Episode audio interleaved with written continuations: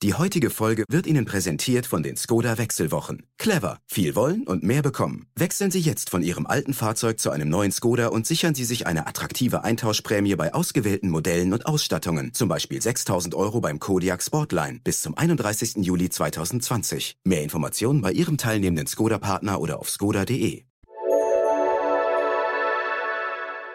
Hallo, Herr Wulff. Ja, hallo, Herr Güsken.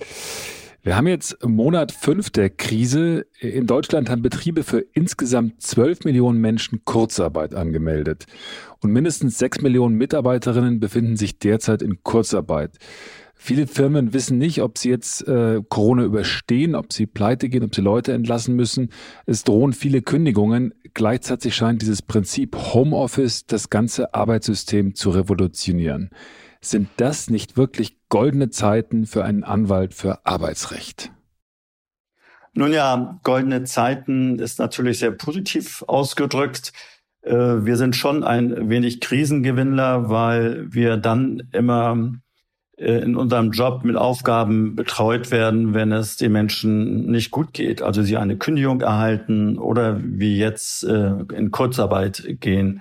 Das heißt, wir sind so ähnlich wie Ärzte immer dann gefragt, äh, wenn irgendetwas im Arbeitsleben nicht in Ordnung äh, mhm. ist. Sie sind ja ein Anwalt, der kümmert sich in erster Linie um die Rechte von Arbeitnehmern. Äh, worin hat denn in den vergangenen Monaten in erster Linie jetzt Ihr Job bestanden? Wie sah da so Ihr Alltag aus? Naja, ähm, im Anfang März ähm, wurde ja deutlich, dass äh, die Bundesländer Verordnung, Verordnungen ähm, erlassen haben, die direkt Auswirkungen in bestimmten Branchen unmittelbar hatten, also insbesondere zum Beispiel den Einzelhandel.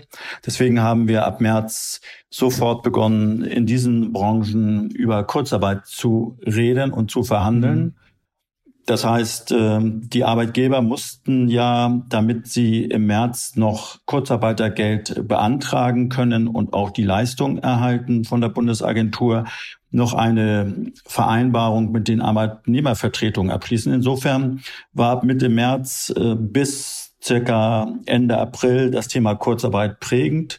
Mitte April kam dann das Thema Arbeits- und Gesundheitsschutz, als die Betriebe teilweise wieder äh, ihre Aktivität verstärkt haben. Parallel waren aber auch dann Fragen äh, Schwerpunkt wie Homeoffice, weil viele Arbeitnehmer äh, entweder freiwillig äh, ins Homeoffice gegangen sind oder von den Arbeitgebern ins Homeoffice geschickt worden. Und der, der vierte Bereich war eben die Einführung von äh, neuen Technologien.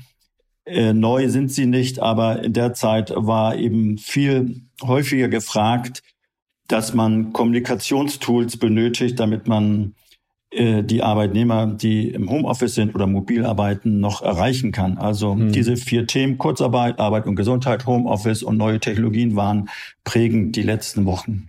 Hm. Äh, wenn Ihre Kanz wenn es heißt, Ihre Kanzlei setzt sich vor allem für Arbeitnehmer ein, heißt es, Sie beraten vor allem Betriebsräte von Unternehmen und auch von Konzernen. Äh, was für Konzerne oder was für Unternehmen beraten Sie denn da? Gibt es da spezielle Branchen oder kann man da auch Namen nennen? Ja, zum einen sind wir eine Schwerpunktkanzlei. Wir vertreten nur Arbeitnehmer, Arbeitnehmervertretungen und Gewerkschaften. Wir sind elf Anwälte, die sich ausschließlich in diesem Bereich bewegen. Hm. Und da wir elf Anwälte sind, kann man ungefähr sagen, dass wir zwischen 250 und 300 Betriebsräte durchschnittlich vertreten, und zwar aller Branchen, also vom Einzelhandel über Metallbetriebe, große, kleine Betriebe, Banken, Versicherungen im Medienbereich, das heißt, die Mischung unserer Arbeitnehmervertretungen, die wir vertreten, ist sehr bunt, von mhm. kleinen, mittleren bis zu Großbetrieben. Mhm. Können, können Sie da Namen nennen? Also was kann man sich da für Unternehmen vorstellen? Kennt man da welche?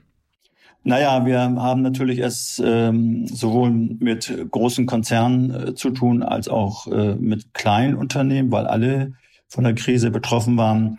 Und dass unsere Kanzlei bestimmte Unternehmen vertritt, ist auch bekannt, weil wir da natürlich auch bei Gericht auftreten. Hm. So vertreten wir im Einzelhandel zum Beispiel Hennes und Mauritz, in der Versicherungsbranche ähm, Arbeitnehmervertretung des Ergo-Konzerns oder im Medienbereich auch Betriebsräte der Funke Mediengruppe, hm. aber auch im Bereich äh, der Nahrung und Genussmittel vertreten wir zum Beispiel die Brauereien der, des Radeberger Konzerns, hm. um nur jetzt einige zu nennen. Hm, aber H&M, Hennes und Mauritz ist ja klar jedem geläufig und die sind natürlich auch voll erwischt worden wahrscheinlich am Anfang, nachdem sie die Läden auch zumachen mussten. Das ist ja wahrscheinlich interessant, da sofort dabei zu sein. Ja, sicherlich. Also ähm, die Einzelhändler hat das ja ganz extrem äh, erwischt, weil die Verordnungen äh, um den Zeitpunkt Mitte März äh, herum äh, ja aussagten, dass die Einzelhandelsgeschäfte sofort den Betrieb einstellen sollten, weil dort natürlich nicht nur aus dem Arbeitnehmerschutzgedanken, sondern auch, weil dort viele Kunden ja rein und rausgehen und eventuell eine große Ansteckungsgefahr sowohl für die Kunden, aber auch für die Arbeitnehmer darstellen. Insofern wurden äh, in den Einzelhandelsbetrieben wurde die Betriebstätigkeit äh, eingestellt und wir haben ab Mitte März dort Kurzarbeit auf Null verhandelt. Das heißt, für die meisten Arbeitnehmer hieß es eben dann komplett zu Hause zu bleiben. Hm. Also Sie sind ja, wenn Sie die Betriebsräte beraten haben und dann mit der Arbeitgeberseite verhandelt haben, äh, da geht es ja auch immer um Betriebsvereinbarungen für die Kurzarbeit. Was sind denn da so die Knackpunkte? Also zum einen natürlich schießt der Arbeitgeber was zu zu den 60 Prozent äh, Nettogehalt, die dann der Staat äh, bezahlt. Aber was sind denn die Knackpunkte von so, einem, von so einer Verhandlung? Ja, zunächst muss man sagen, dass äh, im März die Verhandlungen sehr unter Zeitdruck standen weil teilweise die Verhandlungen erst im zweiten Drittel von März aufgenommen worden sind. Und die Regelung im Sozialgesetzbuch 3 besagt ja, dass man noch für den Monat Kurzarbeit Geld erhalten kann als Unternehmer, äh, in dem Monat, in dem man auch äh, eine arbeitsrechtliche Grundlage geschaffen hat. Kurzarbeit kann der Arbeitgeber nicht einseitig einführen. Er kann also nicht einfach von heute auf morgen sagen, morgen kommt ihr alle nicht mehr, äh, sondern er muss entweder mit den Arbeitnehmern arbeitsvertraglich die Reduzierung der Arbeitszeit, die ja auch äh, dann als Folge die Reduzierung des Entgeltes nach sich zieht, hm. muss eine Einzelvereinbarung treffen oder wenn ein Betriebsrat da ist, muss er unbedingt eine Betriebsvereinbarung aushandeln. Und hier ist natürlich wichtig, dass die Betriebsvereinbarung denn die arbeitsrechtliche Grundlage darstellt, dass überhaupt Kurzarbeit stattfindet. Das heißt, die Bundesagentur würde Kurzarbeitergeld nie auszahlen, ohne dass eine so, solche arbeitsrechtliche Grundlage vorhanden ist. Insofern mhm. waren die Verhandlungen einerseits natürlich geprägt von einem sehr hohen Zeitdruck und inhaltlich ging es natürlich darum, ähm, welches Ausmaß an Kurzarbeit haben wir, wie stark wird die Arbeitszeit reduziert, weil mit jeder Stunde die die Arbeitszeit reduziert wird, bedeutet das ja für die Arbeitnehmer, dass sie auch weniger Euro in der Tasche haben, auch wenn sie mhm. Kurzarbeitergeld bekommen. Das heißt, Kurzarbeit auf Null heißt, sie bekommen kein Entgelt, sondern eben nur 60 oder 67 Prozent äh, mhm. zum damaligen Zeitpunkt ihres Geldes. Und wenn man dann die Entgelte nimmt im Einzelhandel, zum Beispiel ähm, die tariflichen Entgelte der Entgeltgruppe 1 oder 2, das geht so um die 2,4, also 2400 Euro bis 2700 mhm. Euro brutto für Vollzeit.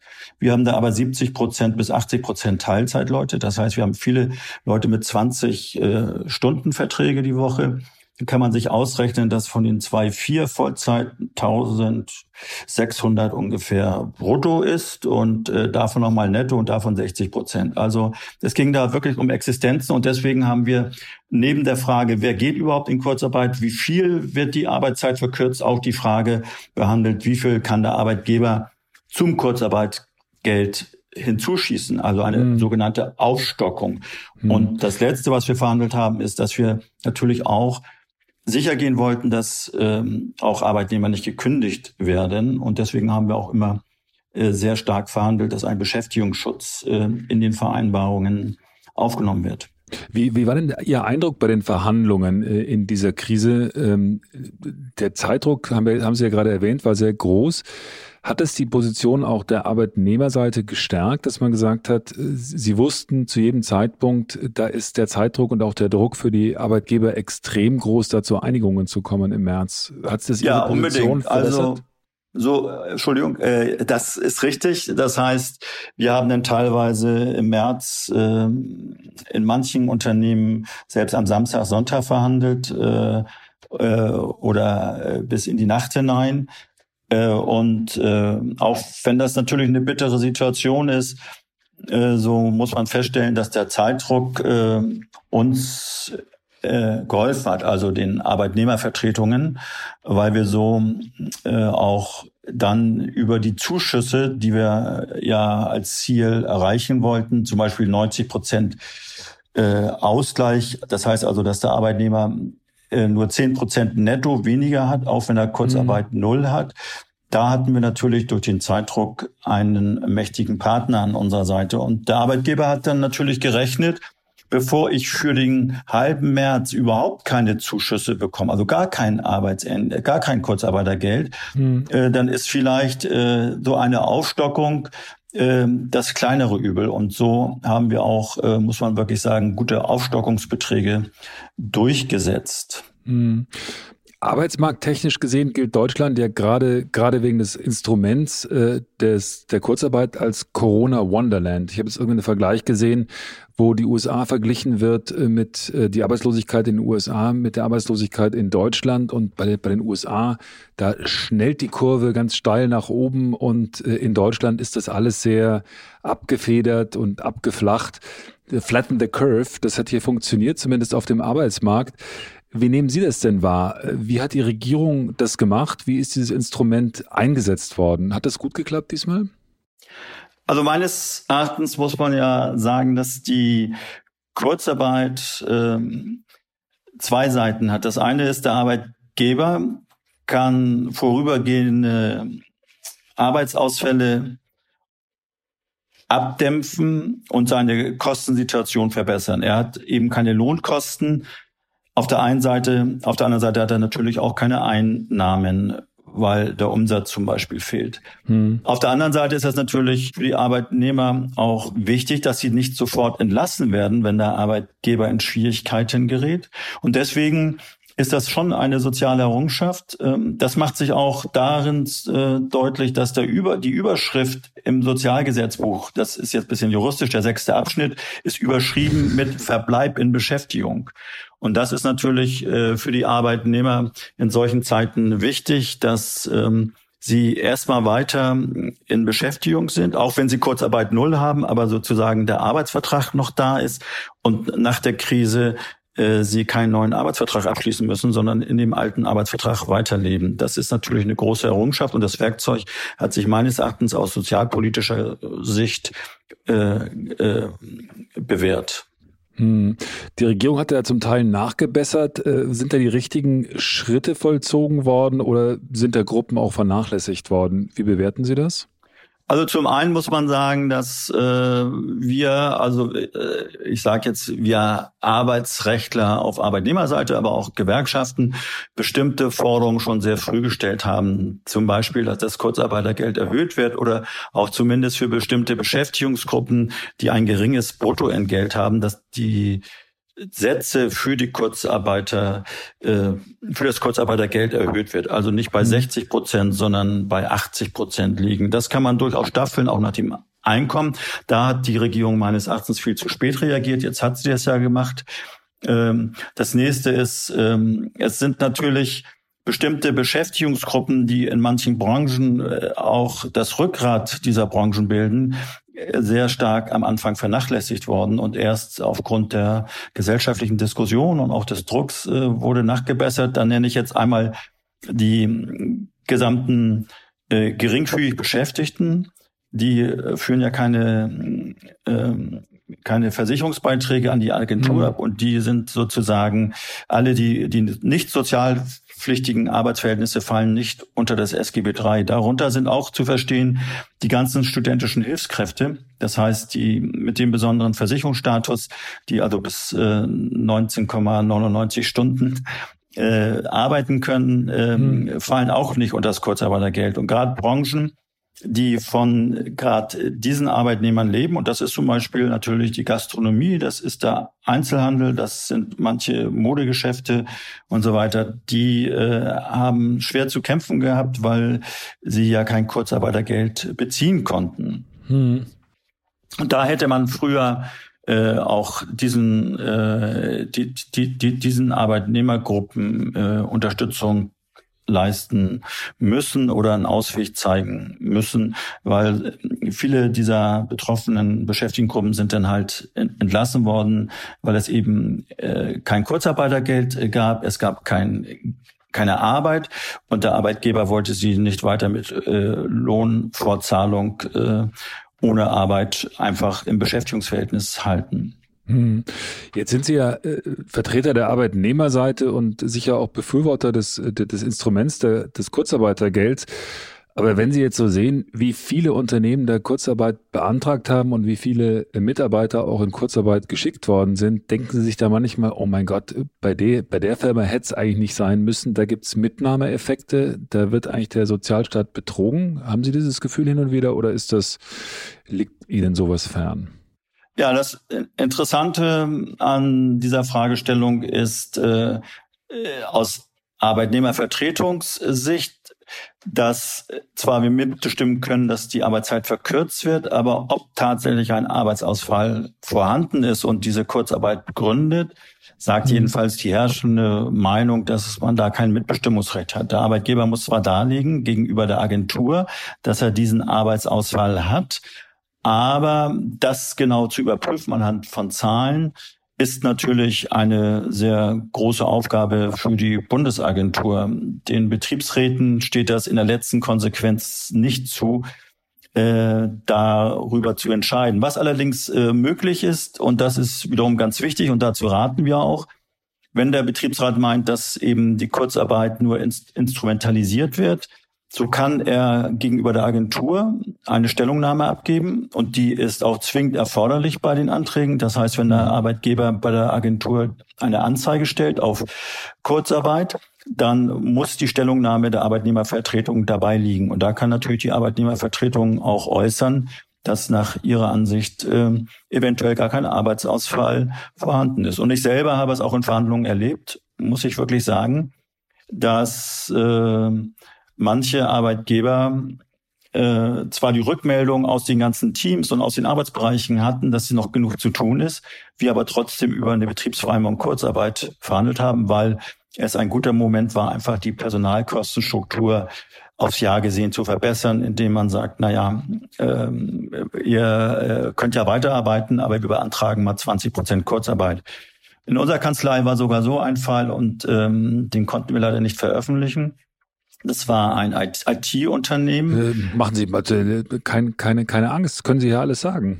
Okay, aber nur jetzt den Fall. Das war so, dass da das ist ein IT-Unternehmen, was äh, äh, in der Programmierung von Software tätig ist. Ähm, ähm, hat die Arbeitnehmer angewiesen, dass sie die elektronische Zeiterfassung ausstellen sollen und dass sie zukünftig während der Kurzarbeit, weil Kurzarbeit beantragt werden soll, nur noch per Excel ihre Zeit aufschreiben und bitte so aufschreiben, dass auch 50 Prozent Arbeitsausfall äh, vorhanden ist, obwohl äh, die Projekte alle weitergelaufen sind. Dagegen haben sich Arbeitnehmer gewehrt und haben sich geweigert. Ähm, daraufhin hat äh, der Arbeitgeber diese Arbeitnehmer aus Kurzarbeit genommen und betriebsbedingt gekündigt.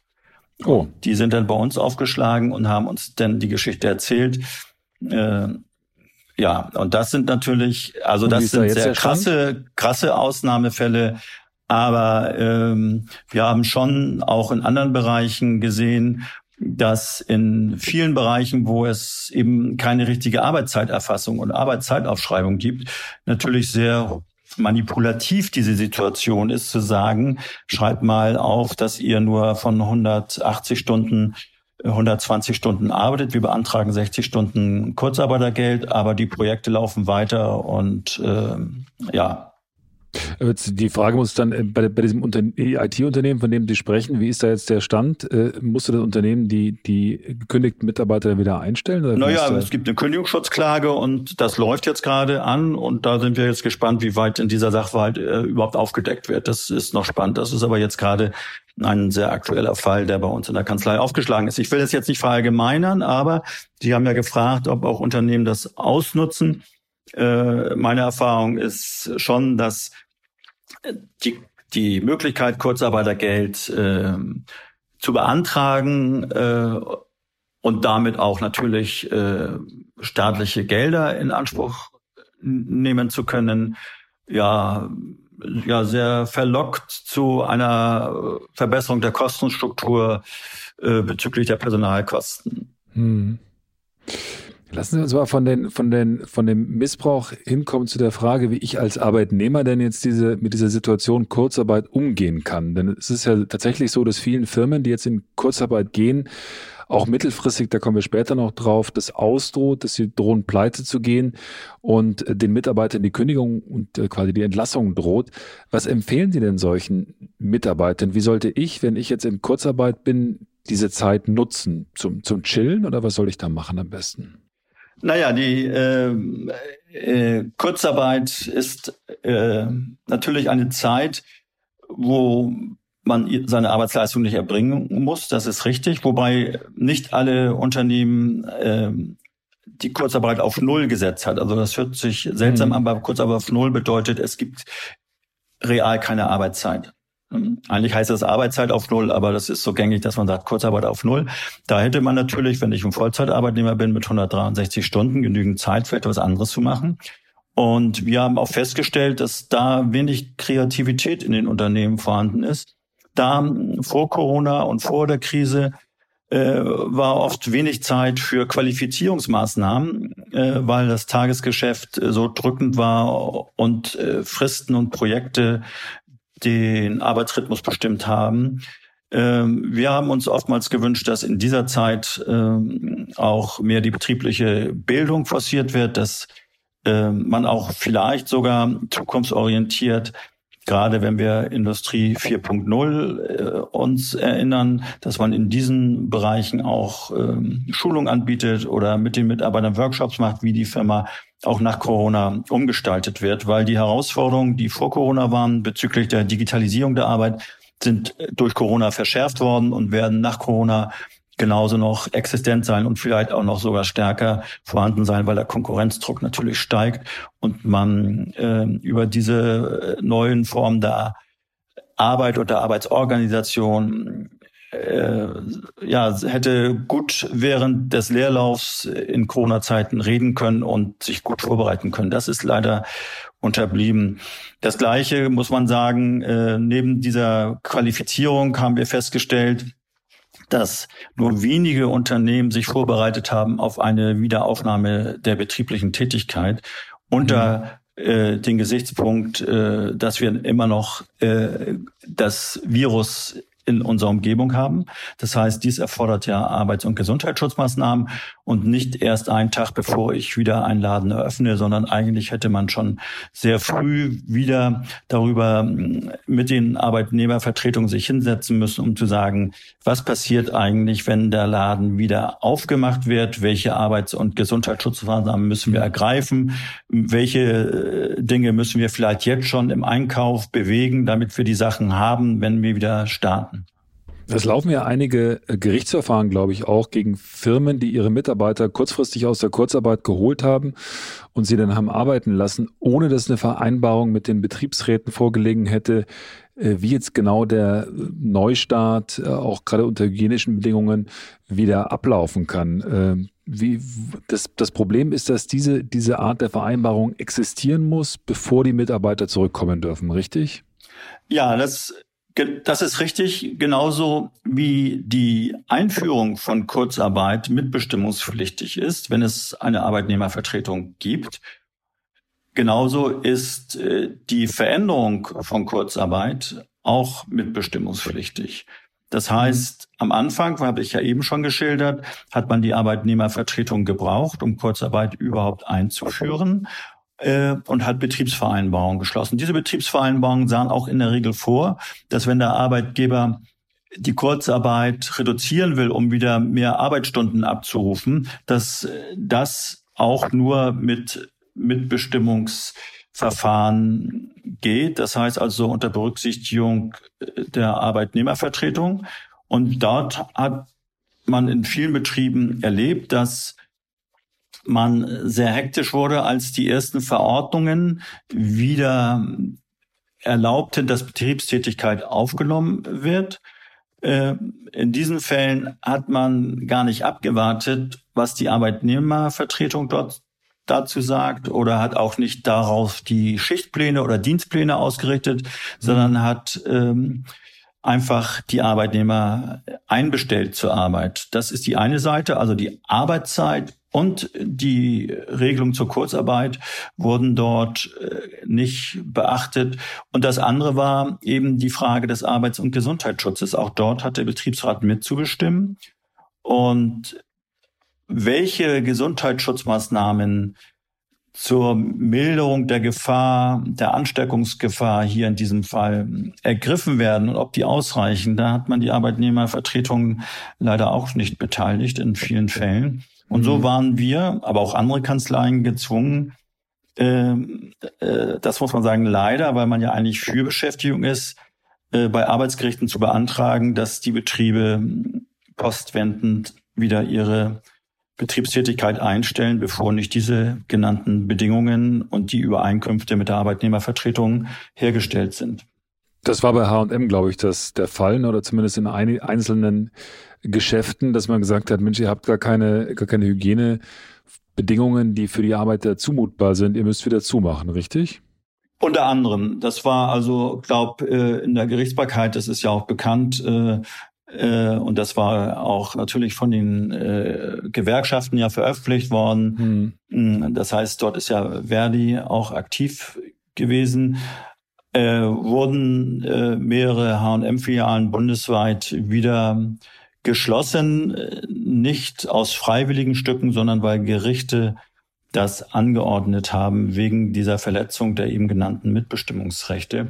Und in dieser Phase war das natürlich wieder so, dass die Arbeitnehmervertretung ähm, sich eine Position erkämpft hat durch diese Gerichtsentscheidung, um überhaupt über den Arbeits- und Gesundheitsschutz äh, verhandeln zu können. Und man muss mhm. allerdings sagen, dass ähm, hier diese, dieser, dieses Mittel der Rechtswahrnehmung auch wirklich gewirkt hat. Das heißt, in vielen Unternehmen, die davon betroffen waren und so auch bei Hennes Maurits, das hat auch Verdi veröffentlicht, wurden gute Vereinbarungen getroffen zu Arbeits- und Gesundheitsschutzkonzepten. Das muss man wirklich auch ähm, zugestehen, dass dann ja, es äh, eigentlich aber nur unter dieser Drucksituation gute Ergebnisse in diesem Bereich erzielt worden sind.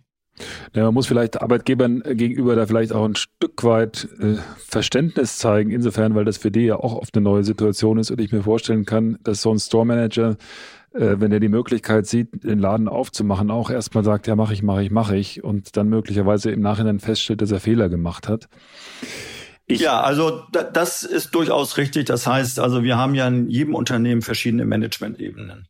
Und natürlich sind äh, vielleicht Betriebsleiter ähm, auch nicht so ausgebildet, dass sie solche Krisensituationen äh, adäquat bewältigen können.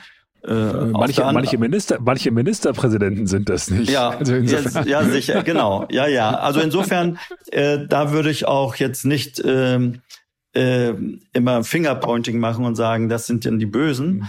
Mhm. Äh, was aber sich gezeigt hat, das muss ich wirklich sagen, ist, äh, dass äh, dort, wo Arbeitgeber bisher schon äh, bestimmte Rechte äh, der Arbeitnehmervertretungen nicht förderlich fanden, will ich das mal harmlos umschreiben. Also hat sich das in der Krise noch verstärkt.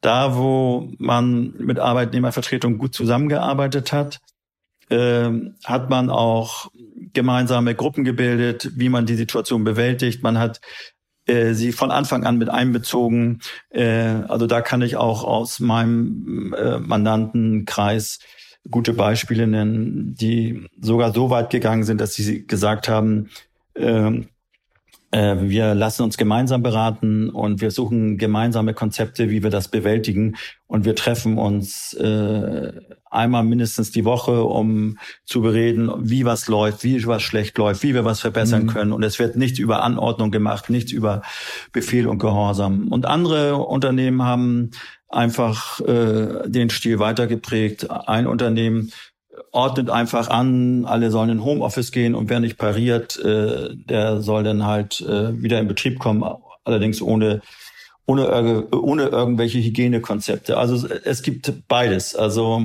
äh, in der deutschen Landschaft, muss ich sagen. Aber es scheint ja so zu sein wie bei vielen, dass die Krise letzten Endes Verhalten eher, also vorher bestehendes Verhalten oder Verhaltensmuster eher bestärkt, als tatsächlich dann komplett neue zu schaffen. Ne?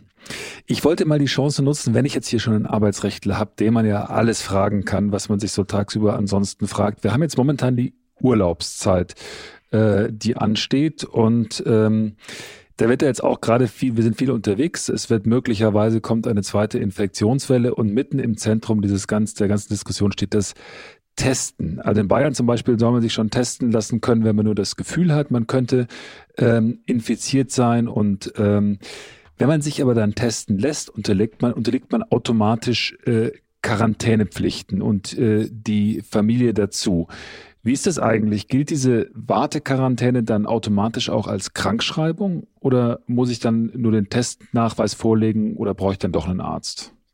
Ja, also hier muss man ziemlich sauber die Gruppen unterscheiden. Das eine ist, ich will gleich darauf antworten, aber erstmal vorweg, jemand, äh, der Symptome hat, egal ob er aus einem Risikogebiet kommt oder auch ähm, zu Hause ohne Urlaub Symptome hat, ähm, der sollte zum Arzt gehen und sich krank schreiben lassen. Das ist wie äh, mit oder ohne Corona.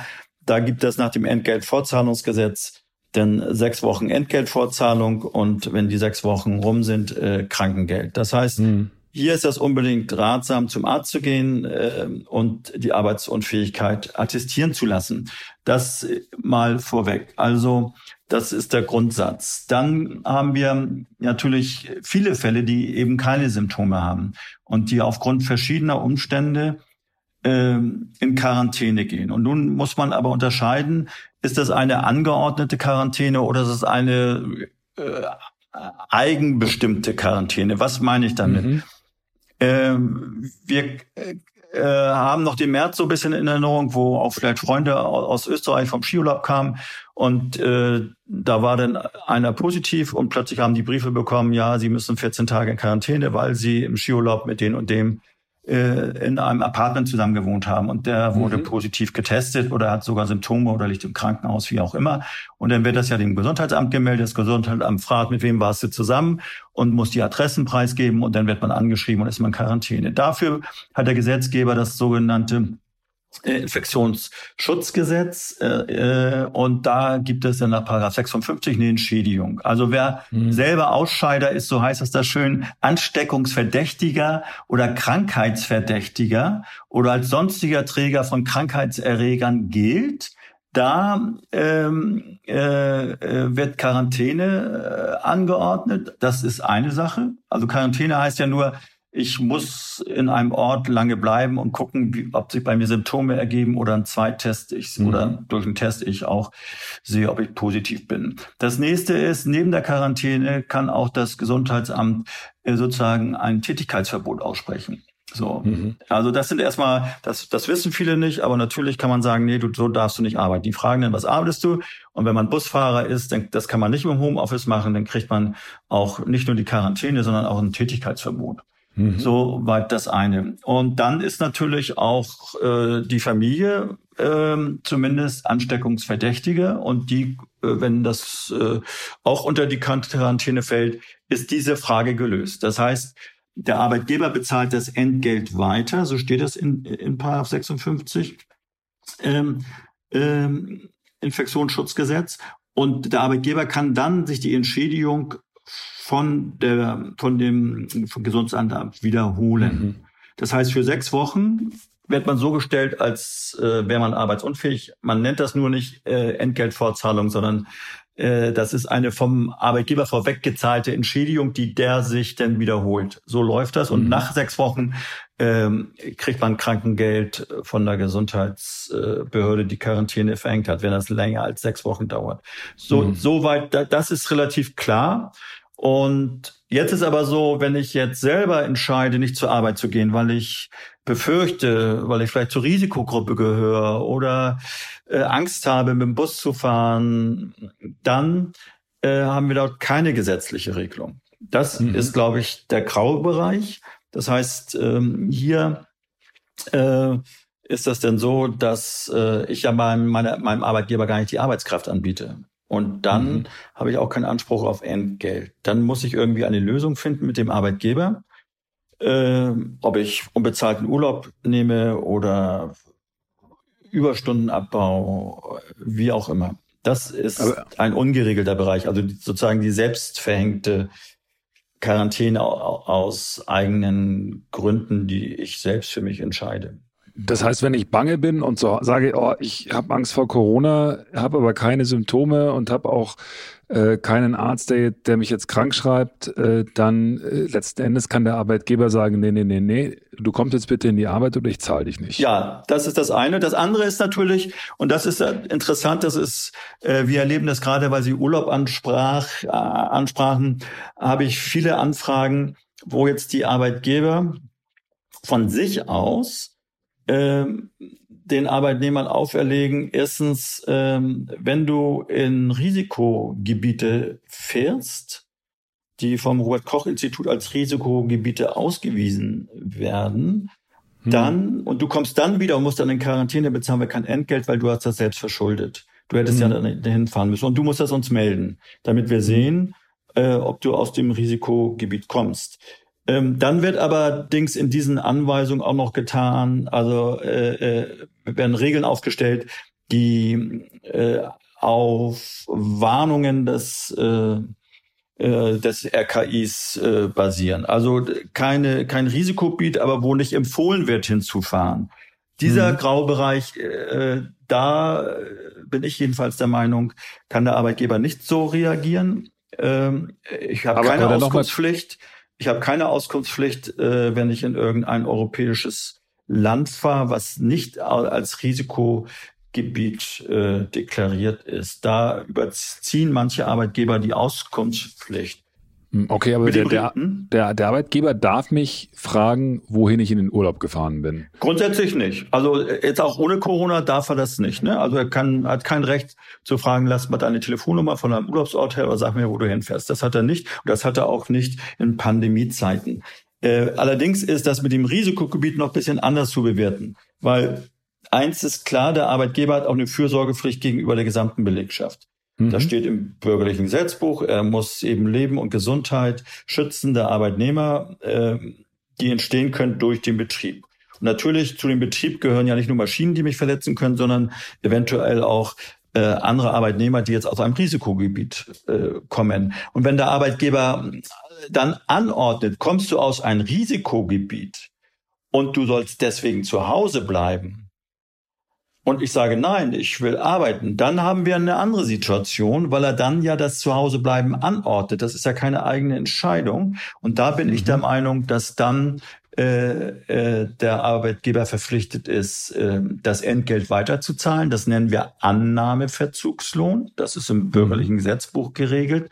Das heißt, ich biete meine Arbeitskraft an und der Arbeitgeber lehnt die Annahme ab aus irgendeinem Grund. Hier vielleicht auch ein legitimer Grund, nämlich äh, seine Fürsorgepflicht gegenüber mhm. den anderen Arbeitnehmern äh, vor Gefährdung derer, der, der, deren Leben oder Gesundheit. Mhm. Das heißt, das heißt aber ganz konkret für mich jetzt als Arbeitnehmer, also wenn ich tatsächlich in ein äh, Risikogebiet fahre, was vom Robert Koch Institut klassifiziert worden ist oder von, von mir aus auch vom Auswärtigen Amt, dann gibt es eine Meldepflicht. Bei allem anderen gibt es keine Meldepflicht ja. und äh, da bin ich dann gegenüber meinem Arbeitgeber auch nicht in der Pflicht. Ich finde, das ist schon mal eine ganz, ganz, ganz wichtige Information.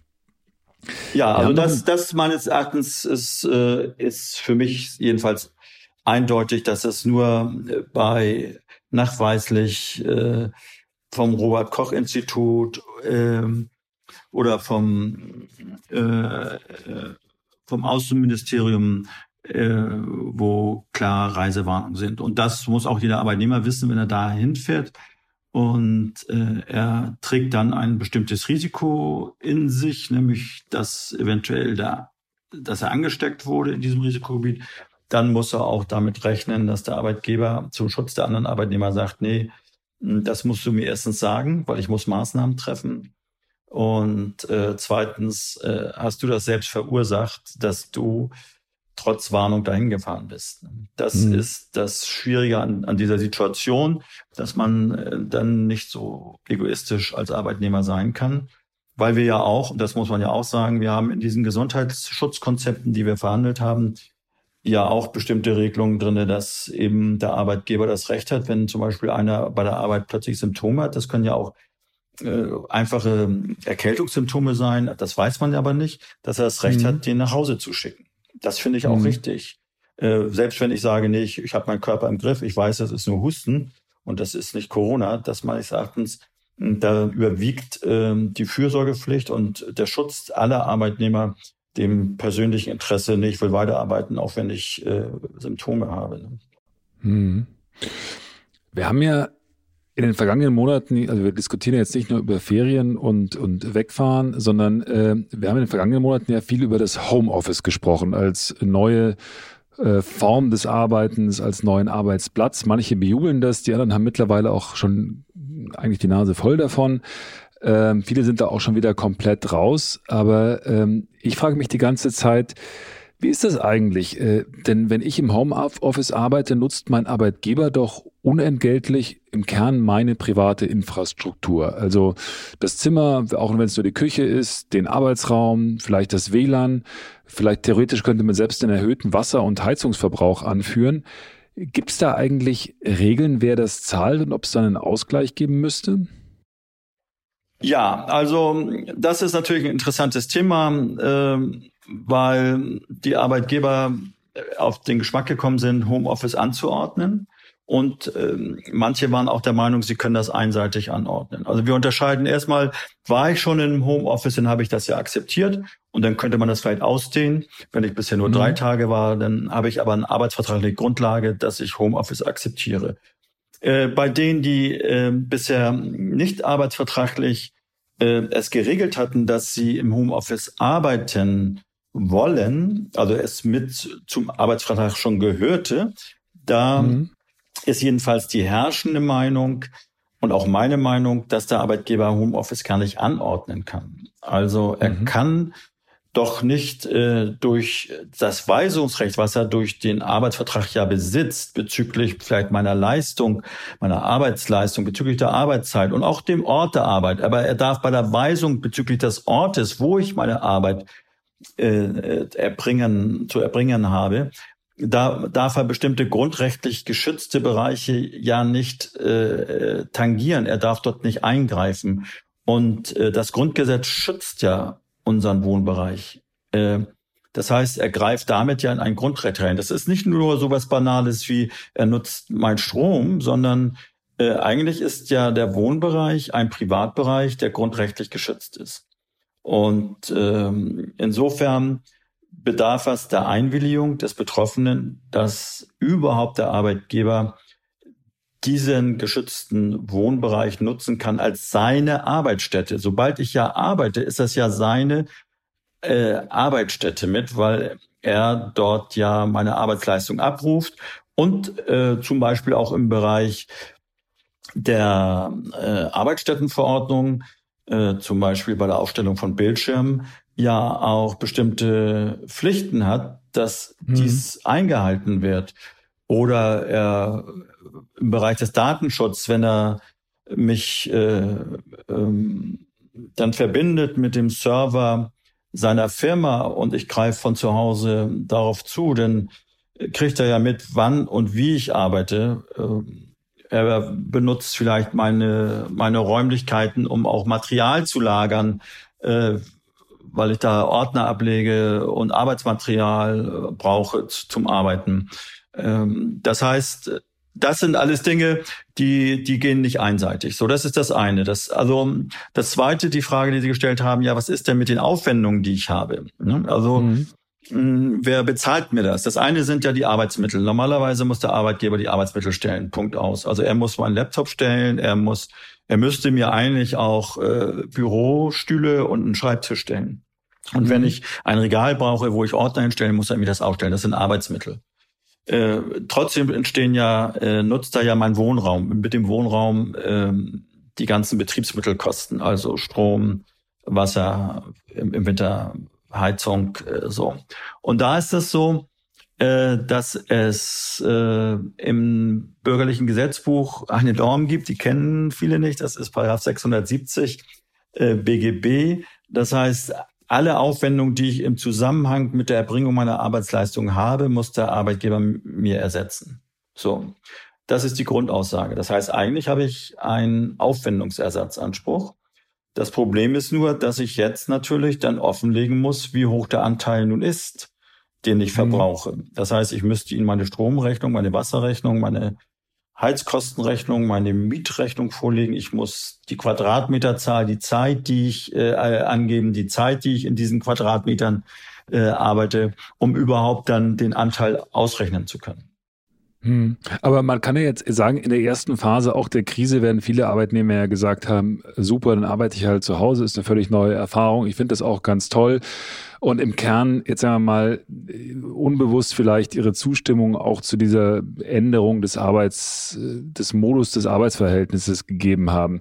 So, nachdem jetzt die erste Euphorie verflogen ist und viele immer noch im Homeoffice sitzen, mag das ja vielleicht anders sein, weil im Kern was wir jetzt gerade beobachten, ist die Privatisierung von Arbeitsmitteln, richtig? Dass man, wir sitzen alle in, oder viele Leute sitzen in ihren Wohnungen und im privaten Umfeld wird für jemand Dritten, ähm, mit dem man ein klares Arbeitsverhältnis hat, gearbeitet. Entstehen dadurch jetzt nicht Ansprüche, die jetzt neu ausgehandelt werden müssen, vielleicht durch Gehaltserhöhungen, durch pauschale Nachvergütungen? Ja, unbedingt. Also ähm, die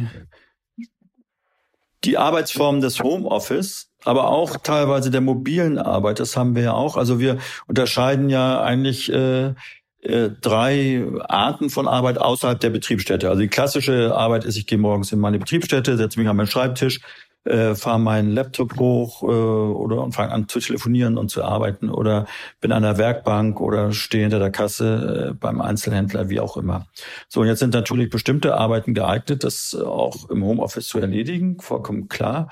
Und ähm, damit äh, bedeutet es ja, dass ich praktisch keinen abgrenzbaren Bereich mehr habe. Äh, jedenfalls nicht so ersichtlich, als wenn ich morgens zur Arbeit fahre, in den Betrieb reingehe und nach acht Stunden wieder rauskomme oder vielleicht mhm. kürzer oder länger. Und dann habe ich meinen abgeschlossenen Bereich. Ich, nach der Arbeit gehe ich in die Eisdiele oder treffe mich mit Freunden. Nun vermischt sich das. Ähm, ich arbeite mobil. Also selbst wenn ich mobil arbeite, das sieht man ja auch, wenn man mit der Bahn fährt oder im Flieger.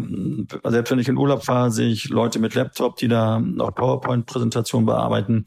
Das heißt also, äh, die Arbeit wird dann entgrenzt. Also man hat nicht mehr dieses Abgrenzbare, sowohl räumlich, aber auch als zeitlich. Äh, und das ist bei Homeoffice natürlich ganz äh, evident. Das heißt, äh, man geht dann mal raus für eine halbe Stunde, dann kommt das Kind rein, man wird abgelenkt, dann sagt man, na ja, dann arbeite ich halt um 22 Uhr weiter und, und so weiter und so fort. Das heißt also, man entgrenzt sozusagen den Arbeitstag von dem Privaten. Und das Arbeitszeitgesetz geht ja eigentlich darauf hinaus, dass man sagt, man hat einen Arbeitstag und irgendwann hat man eine Ruhezeit. Und die Ruhezeit muss äh, dem Arbeitstag sich anschließen, muss maximal elf Stunden sein und dazwischen hat man mhm. noch Pausen. Das findet so im Homeoffice äh, selten statt und ist auch schwierig kontrollierbar, weil man dazu im Betrieb hat man Arbeitszeiterfassungssysteme, da geht man morgens rein und zieht sein sein Kärtchen durch eine elektronische Zeiterfassung und abends wieder raus. Ja, im Homeoffice äh, findet das nicht statt. Ne? Naja, ich habe mich die ganze Zeit gefragt, also wie Sie sagen, also wenn ich in den Betrieb reingehe, dann durch meine physische Präsenz zeige ich ja, dass ich meinem Arbeitgeber jetzt meine Arbeitskraft auch körperlich quasi zur Verfügung stelle. Ich bin da und ob ich jetzt die Wand anstarre oder nicht, ist dann erstmal egal, weil ich bin genau die erfasste Zeit in dem entsprechenden äh, Büro. Das ist ja jetzt tatsächlich, wenn man im Homeoffice sitzt, anders. Das ändert ja auch, sagen wir mal, die Messbarkeit von Arbeit komplett, weil letzten Endes ist Zeit möglicherweise, die man dem Arbeitgeber zur Verfügung stellt, nicht mehr das entscheidende Kriterium, sondern der Arbeitgeber sagt, na, was hast du in der Zeit geleistet? Und ich habe mich gefragt, ob, da, ob wir da nicht eigentlich ein Stück weit zur Akkordarbeit zurückkehren, äh, in der man in, für den Arbeitgeber einfach eine bestimmte, in möglichst kurzer Zeit bestimmte Stückzahlen äh, an Projekten, an was auch immer zur Verfügung stellt.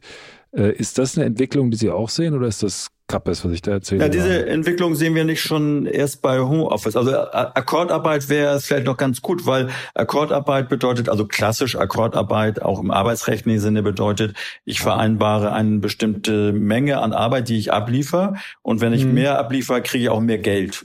Ne, das mhm. ist klassische Akkordarbeit. Also ich baue dir hier zehn Stück in der Stunde und das hast du auch gemessen. Das kann ich von meiner Arbeitsleistung und ich streng mich auch nicht übermäßig an, aber ich bummel auch nicht. Also mhm. so und jetzt mache ich 15. Aha, dann kriege ich aber auch 150 Prozent. Das mhm. ist klassisch Akkordarbeit, wie früher in der Metallindustrie oder in der Chemieindustrie noch häufig angetroffen. Das, äh, das wäre ja vielleicht noch ganz sinnvoll, aber äh, es läuft in der modernen Arbeitswelt etwas anders ab. Das beginnt ja schon mit der Einführung von Vertrauensarbeitszeit. Ich erfasse die Arbeit gar nicht mehr. Ich vertraue, mhm. dass du 40 Stunden arbeitest, das habe ich im Arbeitsvertrag mit dir vereinbart. Und äh, ich sage dir, was du zu machen hast. Und über da, dieses Moment, was ich ich sage dir, was du zu machen hast, sowohl vom Volumen als auch eventuell von Projektzeiten, von Fristen, wann man das abliefert, steuere ich die Arbeit. Mhm. Und ich will gar nicht wissen, äh, wie viel du da brauchst. Ich appelliere nur, halte das Arbeitszeitgesetz ein und die 40 Stunden. Vielleicht weiß ich es, dass er es gar nicht einhalten kann, aber ich verzichte die auf die Dokumentation und schon ist der Arbeitgeber raus. Und das hatten wir schon auch ohne Homeoffice im Rahmen der Vertrauensarbeitszeit. Also die Vertrauensarbeitszeit ist ja charakterisiert dadurch, dass die Arbeitszeiterfassung nicht mehr erfolgt. Hm, hm, hm. Äh, und im Homeoffice ist das natürlich äh, ganz äh, prägend, dass ich keine Stechuhr an meinem Arbeitsplatz habe. Und sondern dass ich eventuell äh, selbst aufschreiben muss und aber jetzt nicht jede Unterbrechung aufschreibe. Äh, und auch nicht, äh, auch vielleicht nicht aufschreibe, dass ich um 22 Uhr noch arbeite, weil vielleicht mir dann vorgehalten wird, schaffst du deine Arbeit nicht, weil du da ja 50 Stunden dann dran brauchst. Das heißt, das ist ein, eine schwierige Situation. Was empfehlen Sie denn an Arbeitnehmern, die im Homeoffice sitzen, äh, möglichst genau die Stunden und genau ihre Tätigkeit zu dokumentieren, so dass man auch gegenüber dem Arbeitgeber eine Handhabe hat und sagt, also hör mal zu, lieber, lieber Chef, ich habe da jetzt 60 äh, Stunden statt 40 Stunden gearbeitet oder 50 statt, weiß ich nicht, 38. Ist das sinnvoll? Würden Sie das empfehlen? Ja, unbedingt. Also äh, ich bin auch in mehreren Firmen äh, dort in Verhandlungen und wir sind auch teilweise schon auch äh, sehr hart äh, in Auseinandersetzungen. Äh, teilweise mh, mm, sind wir auch da vor Gericht. Und äh, manch Mancher Einzelarbeitnehmer hat das ja auch schon gemacht. Äh, es ist vielleicht bekannt, mhm. dass ja die äh, Rechtsprechung des Europäischen Gerichtshofs an einem Fall jetzt entschieden hat, dass der Arbeitgeber verpflichtet ist, die Arbeitszeit so zu dokumentieren und so zu erfassen, und zwar transparent und verlässlich und nicht manipulativ, äh, dass äh, die Dauer der Arbeitszeit, die Unterbrechung durch Pausen und Ruhezeiten dokumentiert wird. So, und mhm. das ist eine neue Qualität. Und diese neue Qualität muss auch im Homeoffice oder in der Vertrauensarbeitszeit eingehalten werden. Und es finden ja auch schon auf der technischen Seite Entwicklungen statt. Ähm, genauso sage ich jetzt mal wie die Corona-App hat zum Beispiel äh, SAP Zeiterfassungssystem entwickeln auch eine App, wo ich dann auch zu Hause halt eine App bediene und meine Arbeitszeit erfasse. Und ähm, ich kann ja auch den Arbeitgeber verpflichten, also der, äh, Entschuldigung, ich kann ja, der Arbeitgeber kann ja den Arbeitnehmer verpflichten, diese App Zeiterfassungs-App zu benutzen und auch wahrheitsgemäß dort immer äh, die Zeiten äh, einzugeben. Parallel kann er ja an den Login-Daten äh, sehen, wann ein Mitarbeiter äh, die technischen Einrichtungen äh, tatsächlich benutzt oder wann er die E-Mails mhm. verschickt. Das kann er ja, das kontrolliert er heute ja auch schon. Also es, mhm. es gibt genügend Möglichkeiten, äh, genauso wie in einem äh, Betrieb, wo ich morgens reingehe, äh, äh auch die Arbeitszeiten im Homeoffice zu erfassen. Äh, außerdem ist das ja auch so, das haben wir gerade jetzt bei einem großen IT-Konzern, den ich betreue, da verhandeln wir gerade äh, äh, in einer Zwangsschlichtung die Arbeitszeit. Und da haben wir aber auch natürlich, selbst wenn man eine Arbeitszeiterfassung hat, haben wir da Mitarbeiter, und das sind natürlich teilweise auch Mitarbeiter, der Konzern ist sehr indisch geprägt. Da sind indische Mitarbeiter, die stempeln nach Stunden aus. Das haben sie sich so verabredet, weil sie nicht mit den Gesetzen in Konflikt kommen und arbeiten mhm. sechs Stunden weiter, ohne gestempelt zu haben. Ne? Also mhm. ja, äh, also dieser Missbrauch passiert heute auch schon und kann natürlich auch im Homeoffice passieren. Aber technisch ist das möglich, dass man die Arbeitszeit im Homeoffice erfasst. Und ich, ich bin auch ein Vertreter davon, dass man das macht. Das ist ja ein durchaus zweischneidiges Schwert, denn äh, einerseits sagt man, dadurch kann der Arbeitnehmer dokumentieren, wie viel er gearbeitet hat für den Arbeitgeber. Andererseits ist äh, man dann natürlich äh, datenschutztechnisch oder von den Daten her äh, dann eine Totalüberwachung ähm, oder fällt man dann total an Überwachung anheim, wenn der Arbeitgeber eigentlich zu jedem Zeitpunkt sehen kann, was und wie viel ich eigentlich an dem äh, Rechner des Arbeitgebers mache. Ne? Na, das kann er ja sowieso jetzt schon. Also ich bin auch viel im Datenschutz unterwegs. Ich war heute auch gerade in einer Verhandlung über solche Fragestellungen Datenschutz. Äh, das heißt, ähm, äh, wenn ich meinen Rechner hochfahre, dann gibt es ein Login-Protokoll und äh, man kann genau sehen, welche Tätigkeit, äh, wann ich am Rechner mit welchem Anwendungsprogramm äh, durchgeführt habe. Und mhm. ähm, ich sage auch immer, das Einfachste ist, äh, diese Verfolgung kann ich selbst bei einem ganz einfachen Word-Dokument feststellen wenn ich mal frage, wann haben Sie da zum Schluss dran gearbeitet? Das brauche ich mir gar nicht zu sagen. Da klicke ich auf Rechtseigenschaften und sehe, wann die letzte Änderung stattgefunden hat und von wem. Da steht nämlich der Autor. Mhm. Und die letzte Änderung, da sage ich, Sie haben ja um 23.20 Uhr noch an diesem Dokument gearbeitet.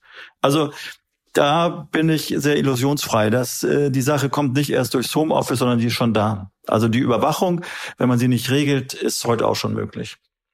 Mhm. Sehr, sehr spannend. Wahrscheinlich wird das das nächste große Schlachtfeld auch zwischen äh, Gewerkschaften und Arbeitgebern, äh, wie genau jetzt äh, Homeoffice beispielsweise abgesichert, strukturiert, äh, entgolten werden soll. Oder was erwarten Sie da in der nächsten Zeit an Diskussionen? Na, das eine, das ist vollkommen richtig. Ähm, es gibt ähm, wenig kollektive Regelungen, wo umfassend Homeoffice geregelt ist. Das äh, beginnt nicht nur, wer bezahlt mir das alles, ne? also die Aufwendungen. Mhm.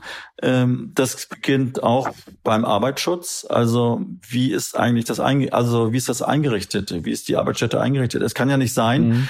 dass wir acht Stunden erst zulassen, dass äh, ich sag mal extrem übertrieben ein Mitarbeiter einer Firma äh, im feuchten Keller arbeitet, weil da noch ein bisschen Platz ist, äh, bei schlechtem Licht und, und, und schlechter Ergonomie. Äh, und in der Firma äh, machen wir großes Theater auf Einrichtung wunderbarer Arbeitsplätze nach den neuesten Erkenntnissen der, der, des Arbeitsschutzes. Also diesen Widerspruch, den müssen wir auflösen. Das ist Arbeits- und Gesundheitsschutz. Das andere, was Sie sagten, Arbeitszeit, Entgrenzung von Arbeit. Gibt es überhaupt noch Grenzen zwischen Privat und, und Arbeit? Das Thema ist wirklich sehr spannend und auch, aber auch sehr wichtig. Und was ich mhm. denke, was oft verkannt wird, ist, ähm, dass äh, Arbeitszeit ist ja auch, das Arbeitszeitgesetz ist eigentlich nicht da gewesen, um äh, ökonomisch rauszufinden, arbeitest du acht Stunden und wie viel schaffst du in acht Stunden, sondern das ist ein Gesundheitsschutzgesetz. Das heißt, man will die Überlastung und Überforderung der Arbeitnehmer äh, verhindern durch eine zu lange Arbeit. Und das ist meines Erachtens im Homeoffice genauso äh, noch eine Fragestellung wie im Betrieb auch. Ja, es gibt ja schon einige, die an der elf Stunden Ruheregelung kratzen und sagen, alle Leute, das ist gar nicht mehr modern, wenn wir jetzt zu Hause im Homeoffice abends bis um äh, 23 Uhr arbeiten, die Kinder aber vorher um 20 Uhr ins Bett gebracht haben, äh, letzten Endes also dann Zeit für uns gehabt haben, dann muss es durchaus möglich sein, dass man dann morgens, äh, wenn man früher aufsteht, um sechs wieder anfangen kann zu arbeiten, ohne die elf Stunden einzuhalten. Ich glaube, die Diskussion wird auch nochmal spannend, ob diese elf Stunden denn jetzt nun wirklich zwingend notwendig sind oder ob das letzten Endes zu einem, äh, sagen wir, veralteten Arbeitsverständnis gehört. Gut, an diesem Thema ist natürlich ähm, ähm, ist einfach irgendwas zu behaupten. Also ich bin schon lange im Arbeits- und Gesundheitsschutz tätig. Wir machen auch äh, Gefährdungsbeurteilung sowohl der psychischen Belastung als auch äh, der Belastung durch, das nennen wir, durch die technische Arbeitsumgebung, also die mhm. physikalische. Und da stellt sich heraus, dass, äh, wie allerdings auch die Krankenkassen das ja auch schon sagten, dass zwar auf der einen Seite äh, wir vor den Arbeitsbedingungen vielleicht äh, weniger Belastung haben im Sinne von, ist der Stuhl richtig eingestellt, wie ist die Softwareergonomie, wie sind die Bildschirme. Da, glaube ich, wird es immer besser und das kann man auch ganz gut regeln äh, was wir feststellen, dass die psychischen Belastungen steigen und die psychischen Belastungen haben was zu tun mit einmal mit dem Arbeitsdruck an sich, also wie viel muss ich in welcher Zeit arbeiten äh, mit der Wertschätzung der Arbeitnehmer, also äh, Führung, Vorgesetzten, Verhalten, äh, Kommunikation und so weiter. Und das Dritte ist natürlich auch dann die Frage, wie viel Freiräume gewährt mir noch die Arbeit. Also wird mein Leben durch die Arbeit dominiert äh, mhm. und äh, bestimmt das, wie ich meine Kinder erziehe, wie viel Zeit ich für meine Kinder habe. Und das sind die Erkenntnisse aus den Gefährdungsbeurteilungen. Und wenn man diese Diskussion anfängt über Arbeitszeit nur als mathematisches Ergebnis und äh, als Freiheit äh, zu programmieren, dann denke ich, sollten wir erst äh, über einmal Gefährdungsbeurteilung machen, um zu sehen, wo eigentlich äh, die größten Gefährdungen für unsere Gesundheit heute sind im Arbeitsleben. Und dann wird man, glaube ich, sehr schnell feststellen, dass das, dass das auf der psychischen Ebene eine sehr starke Rolle spielt. Also nicht mehr wie ich, wie viel Lasten ich hebe, sondern äh, wie viel Last lastet auf meinen Schultern aufgrund des Arbeitsdruckes, äh, das und natürlich der entgrenzten Arbeit. Das finde ich sehr interessant. Hm. Wenn Sie passt nicht ganz jetzt in der Anschlussfrage, aber äh, wenn Sie auch gerade über psychische Belastungen sprechen und über äh, Sorgen, die einem auch das Arbeitsleben machen kann, äh, dann hat man das Gefühl, momentan, also zumindest so mein Eindruck, äh, geht es relativ vielen Leuten noch relativ gut. Es gibt viel Kurzarbeitergeld. Ähm, es gibt noch, noch relativ viele Entlastungen. Es geht aber jetzt los. Also die Lufthansa hat an, angekündigt, äh, dass sie viele ähm, Stellen streichen wird in Deutschland. In Hamburg hat das, oder Airbus hat das angekündigt, es wird auch in Hamburg äh, Stellen, viele betreffen, viele Stellen betreffen. Wie ist das denn? Äh, das Kurzarbeitergeld wird jetzt, wird ja eigentlich maximal 21 Monate gezahlt. Das ist eine relativ lange Frist. Aber wie ist das denn unter Arbeitsrechtlern? Rechnen Sie jetzt mit einer Entlassungswelle und wann rechnen Sie mit dieser Welle? Steht uns da jetzt ein ähm, brutaler Herbst bevor oder glauben Sie, dass das dann erst im nächsten Frühjahr einsetzen wird? Womit rechnet man denn, rechnet man denn jetzt unter, und in Ihren Kreisen? Ja, also vielleicht nochmal eine kleine kleiner Hinweis. Also die maximal 21 Monate ist eine Sonderregelung, die betrifft nur Firmen, die auch schon vor dem 31.12.2019 Kurzarbeit mhm. beantragt haben. Also alle, die jetzt erst jetzt in Corona-Zeiten Kurzarbeit, da gilt die zwölf Monatsfrist. Ne? Mhm. Das heißt, wenn wir jetzt mal klassischerweise sehen, dass die ganze Kurzarbeiterwelle im, im März und April begann, dann äh, werden diese zwölf Monate wahrscheinlich ausgenutzt bis März 2021. Und natürlich ist das so, das stellen wir erstmal so fest, dass ähm, äh, solange Kurzarbeit besteht, ist das ein Stopper für Kündigung. Also äh, weil die Unternehmen erst auch erst noch abwarten werden, wie die Entwicklungen sind. Die Fälle, die jetzt schon ähm, äh, zu Entlassungswellen oder Personalabbau schreiten, sind auch die Fälle, die auch vor der Corona-Krise schon strukturell Probleme hatten. Also da verdoppelt mhm. sich sozusagen das, was schon vorher angelegt war. Und für die hilft auch eigentlich nicht äh, länger Kurzarbeit, weil strukturelle Probleme hinzukommen. Und Kurzarbeit ist kein Mittel, um strukturelle Probleme zu lösen. Kurzarbeit wird ja gezahlt, weil ein vorübergehender Arbeitsausfall da ist, also vorübergehend. Das ist der Sinn von Kurzarbeit. Aber da die Fälle, die Sie genannt haben, da glaube ich, da äh, sagen alle, da gibt es strukturelle Probleme, die sich jetzt natürlich bewahrheiten. Und da merken wir auch schon, dass in manchen Branchen eben betriebsbedingte Kündigungen anstehen. Aber noch nicht so massenhaft. Äh, Aber merken Sie das schon bei sich in der Kanzlei, dass da jetzt mehr Kündigungen kommen? Ja, es kommen verschiedene Aufhebungsverträge, es werden Projekte nicht mehr aufgesetzt äh, und so weiter. Wir merken das bloß noch nicht so in, als eine Welle. Also das wäre übertrieben. Ähm, mhm. Da denken wir, sind zwei Aspekte zu berücksichtigen. Manche gucken noch und haben Kurzarbeit und gucken und warten noch ab, auf wie sie den Sommer überstehen. Aber unsere Prognose ist, dass im Spätherbst auch dann äh, verstärkt betriebsbedingte Kündigungen ausgesprochen werden.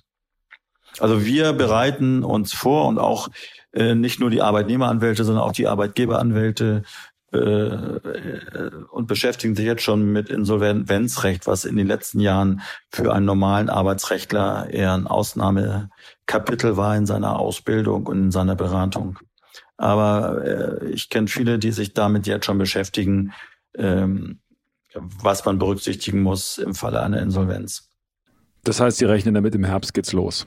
Ja, ja, also verstärkt, ja.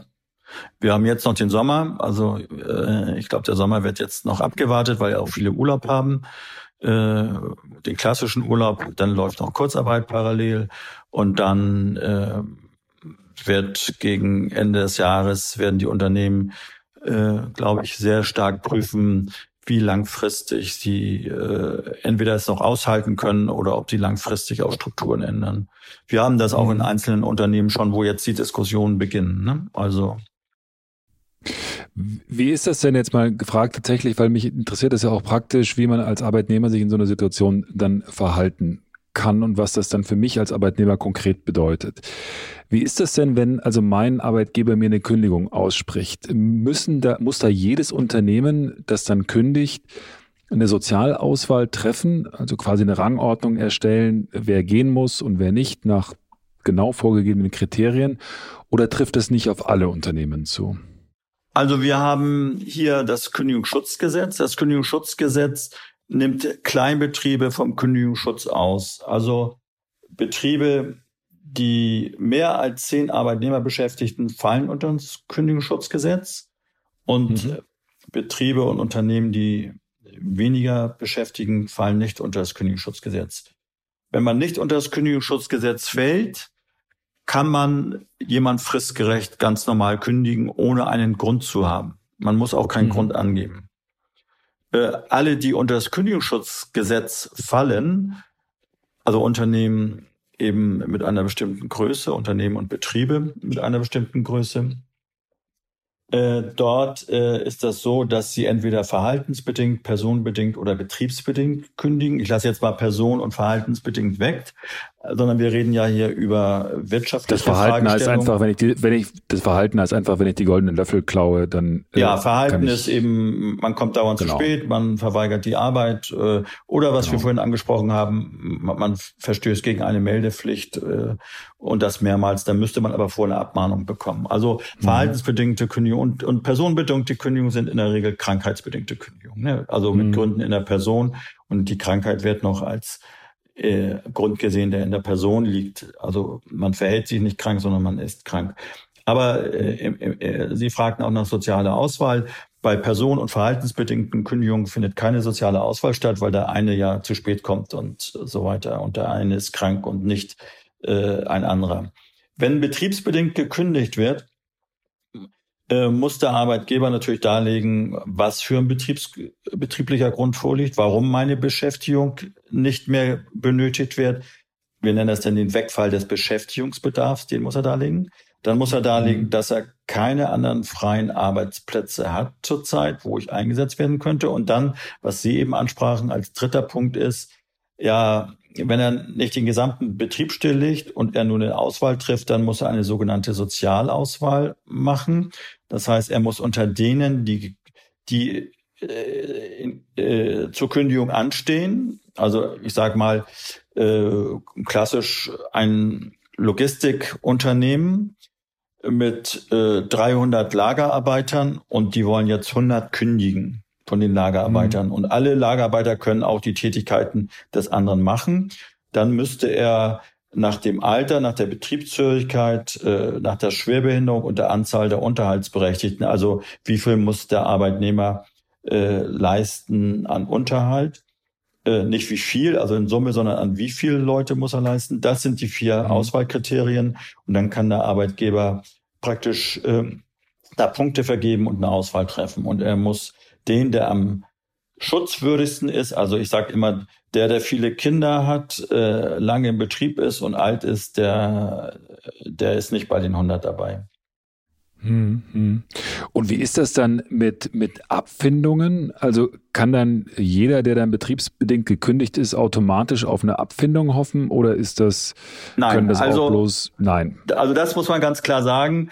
Ähm, wenn ein, eine betriebsbedingte Kündigung ausgesprochen wird, dann äh, ist die Kündigung erstmal in der Welt und es, sie löst mein Arbeitsverhältnis zu der Frist auf, äh, äh, die in der Kündigung genannt wird. Das ist meistens eine gesetzliche mhm. oder tarifliche Kündigungsfrist. Die ist abhängig von der mhm. Betriebsdauer, die ich dort im Betrieb verbracht habe. Mhm. So. Ich muss jetzt als Arbeitnehmer innerhalb von drei Wochen nach Erhalt der Kündigung habe ich das Recht, eine Kündigungsschutzklage einzulegen.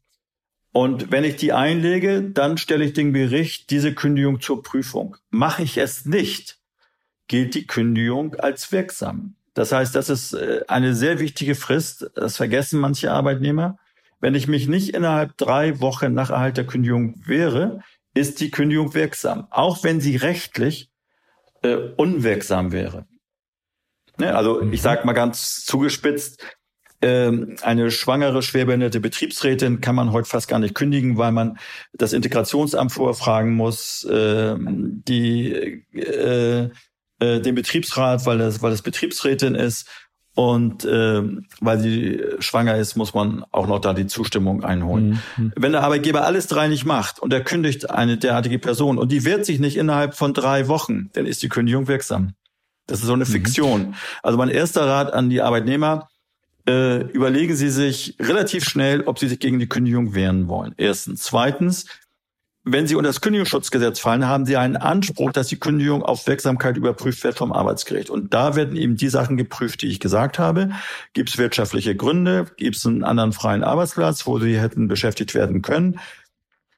Und hat der Arbeitgeber, äh, wenn mehr zur Kündigung anstanden, die richtige soziale Auswahl getroffen? Und wenn dort mhm eine Sache fehlerhaft ist, wird die Kündigung für unwirksam erklärt. Man hat wieder das Beschäftigungsverhältnis. Man hat keinen Anspruch auf Abfindung. Die hm, Abfindung. Aber das bringt, aber das bringt mich in eine bessere Position gegenüber Genau. Und, und jetzt ist es so, wenn ich natürlich klage und der Arbeitgeber sieht, oh, den möchte ich ja gar nicht mehr haben und äh, es deutet sich an, weil der, an, weil der Arbeitnehmer durch einen Anwalt vertreten ist, dass da auch einige Argumente sind, die vielleicht dazu führen könnten, dass die Kündigung unwirksam ist. Dann kaufe ich mich frei durch eine Abfindung. Ich, ich, ich versuche, mhm. mich von dem Risiko, dass ich vielleicht verliere nach sieben Monaten oder vielleicht in der zweiten Instanz nach 16 Monaten stellt das Gericht fest, die Kündigung ist unwirksam. Und ich habe ihn aber auch, äh, der hatte vielleicht eine zwei Monate Kündigungsfrist, 14 Monate nicht beschäftigt. Ich muss 14 Monate Geld nachbezahlen. Mhm. Ne, weil ich ihn ja nicht beschäftigt habe. Äh, und er hat jetzt auch keine neue Arbeit. Ich unterstelle mal, der ist arbeitslos. So, dann hat er ein hohes wirtschaftliches Risiko der Arbeitgeber und je höher das Risiko ist, umso mehr ist er auch manchmal geneigt, Abfindung zu zahlen. Und das ist der Moment, wo über Abfindung verhandelt wird. Hm. So eine Abfindung. Und zwar schon relativ schnell, weil wenn da, wenn er, wenn er merkt, dass äh, der Arbeitnehmer ganz gute Argumente hat, dann ist der Arbeitgeber oft geneigt, auch äh, Abfindung zu zahlen. Hm. Es gibt ja in vielen Fällen dann tatsächlich auch äh, Betriebsräte, die sich um sowas kümmern und äh, es gibt auch Gewerkschaften, die da, die da Hilfestellung geben. Aber oft sagen Leute auch, ja, boah, ich brauche in so einer Situation dann einen Anwalt und ich brauche Hilfe, weil ich Sachen wie diese drei Wochen Frist, die Sie jetzt gerade genannt haben, beispielsweise überhaupt gar nicht kenne oder auch unsicher bin, wie ich mich da verhalten soll. Und vor allem, wenn ich dann in einer Abwendungsverhandlung sitze, weiß ich ja oft gar nicht, was ich da eigentlich fordern kann und äh, was da möglicherweise auch noch Verhandlungsspielräume sind. Wie finde ich denn in so einer Situation einen, einen Anwalt, der mir da hilft? Also das ist eine ganz ja, das sind banale Frage, aber ähm, ich glaube, da stehen viele Leute davor, die sagen, wie komme ich denn jetzt an einen Anwalt? Ja, das sind ja äh, vielleicht zwei Fragen. Also wie finde ich einen Anwalt und was kostet der auch? Ne? Also ja. selbst wenn ich einen gefunden habe, dann bin ich vielleicht nicht glücklich, weil ich den auch noch bezahlen muss. Ähm, also wie findet man einen Anwalt? Also ich würde jeden raten, natürlich äh, in seinem Umkreis zu hören. Persönliche Empfehlungen, Erfahrungen sind wichtig. Also wir merken das in unserer Kanzlei. Die meisten kommen aufgrund von persönlichen Empfehlungen. Ne? Also mhm. oder wenn wir Betriebsräte vertreten und wir machen unsere Arbeit gut, dann kommen auch die Arbeitnehmer oft zu uns. Also persönliche Empfehlung ist eine ganz wichtige Sache, weil man dann vielleicht auch von Freunden, dem man ja auch vielleicht ein bisschen vertraut, hört, das ist ein guter Anwalt, der arbeitet sorgfältig, der hält dich auf dem Laufenden, äh, was gerade wichtig ist und betreut einen wirklich äh, von Herzen aus. Das sage ich jetzt als Arbeitnehmeranwalt. Also das darf, mhm. das darf keine Sache sein, die man nebenbei macht. Ähm, und wenn die müssen sich aufgehoben fühlen. Das ist das erste, persönliche Empfehlung. Wenn man nicht, wenn man vielleicht in einem Betriebsrats, äh, Betriebsratsunternehmen arbeitet, also wo ein Betriebsrat ist, den Betriebsrat fragen. Klar. Äh, wenn man in der Gewerkschaft ist, kann man auch die Gewerkschaft fragen. Man kann auch bei der Gewerkschaft mhm. natürlich, äh, die haben ja auch Rechtsschutz, also es ist im Gewerkschaftsbeitrag enthalten. Ähm, die vertreten auch Arbeitnehmer. Ne? Die haben ihre Rechtsschutzsekretäre, die dann auch die Kündigungsschutzklage aufbauen. Wenn das nicht zum Erfolg führt, man äh, fragt nicht die Gewerkschaft, man hat keine Freunde, man hat keinen Betriebsrat, dann würde ich immer raten, auch was? Klingt ja ein bisschen armselig. Keine Freunde, ja, genau. Also es gibt noch zwei, ja, es gibt noch zwei Möglichkeiten. Äh, es gibt äh, die öffentliche Rechtsauskunft ÖRA, zum Beispiel hier in Hamburg. Mhm. Die beraten einen auch und die haben manchmal auch Ahnung, welche Anwälte zu empfehlen sind. Und das äh, nächste wäre wirklich auch sonst zur Rechtsanwaltskammer. Und die Rechtsanwaltskammer mhm. wird meistens auch Fachanwälte empfehlen. Das ist genauso wie im normalen Leben. Da rate ich auch eher zu Anwälten zu gehen, die wirklich äh, sehr spezialisiert sind, Fachanwälte sind und wo auch nicht die Kanzlei äh, tausend Rechtsgebiete vertritt.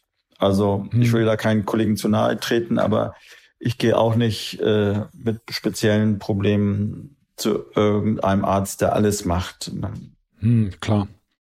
Aber das wäre mein Rat. Also äh, das äh, persönliche Empfehlungen, Betriebsrat, Gewerkschaften, öffentliche Rechtsauskunft, also ÖRA oder Fachanwalts, äh, Anwaltskammer hm. nachfragen und dann immer gucken, sind das wirklich Fachanwälte, äh, sind die schon lange im Geschäft äh, und so weiter. Und was kostet das dann? Also ich meine, das ist ja auch noch so eine Hürde. Ja, also das, äh, das ist natürlich so in unserem Rechtsstaat.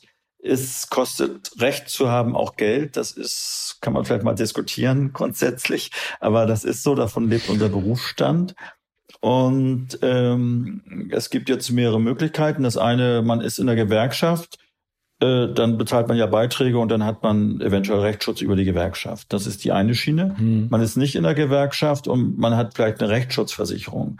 Wenn die Rechtsschutzversicherung eintritt, dann wird ja von der Rechtsschutzversicherung wird der Anwalt bezahlt. Äh, Im Fall einer Kündigung ist das immer ein Rechtsschutzfall. Also die Rechtsschutzversicherung tritt ein, wenn man einen, äh, wenn einem eine Rechtspflichtverletzung droht.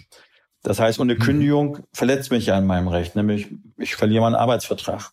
Hier muss aber mhm. aufgepasst werden, wenn man einen Aufhebungsvertrag abschließt, übernimmt die Rechtsschutz diese Kosten der Beratung nicht. Ne?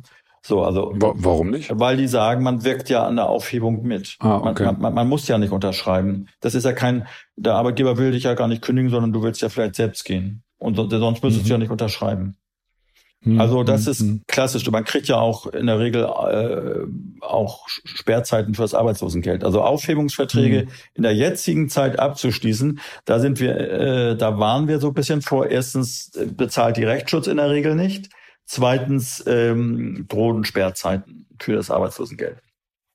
Mhm. Ähm, ja, das, das sind so, äh, also Rechtsschutzversicherung, man ist in der Gewerkschaft oder äh, man, man, es geht einem materiell so schlecht, äh, dann kann man auch noch Prozesskostenhilfe beantragen.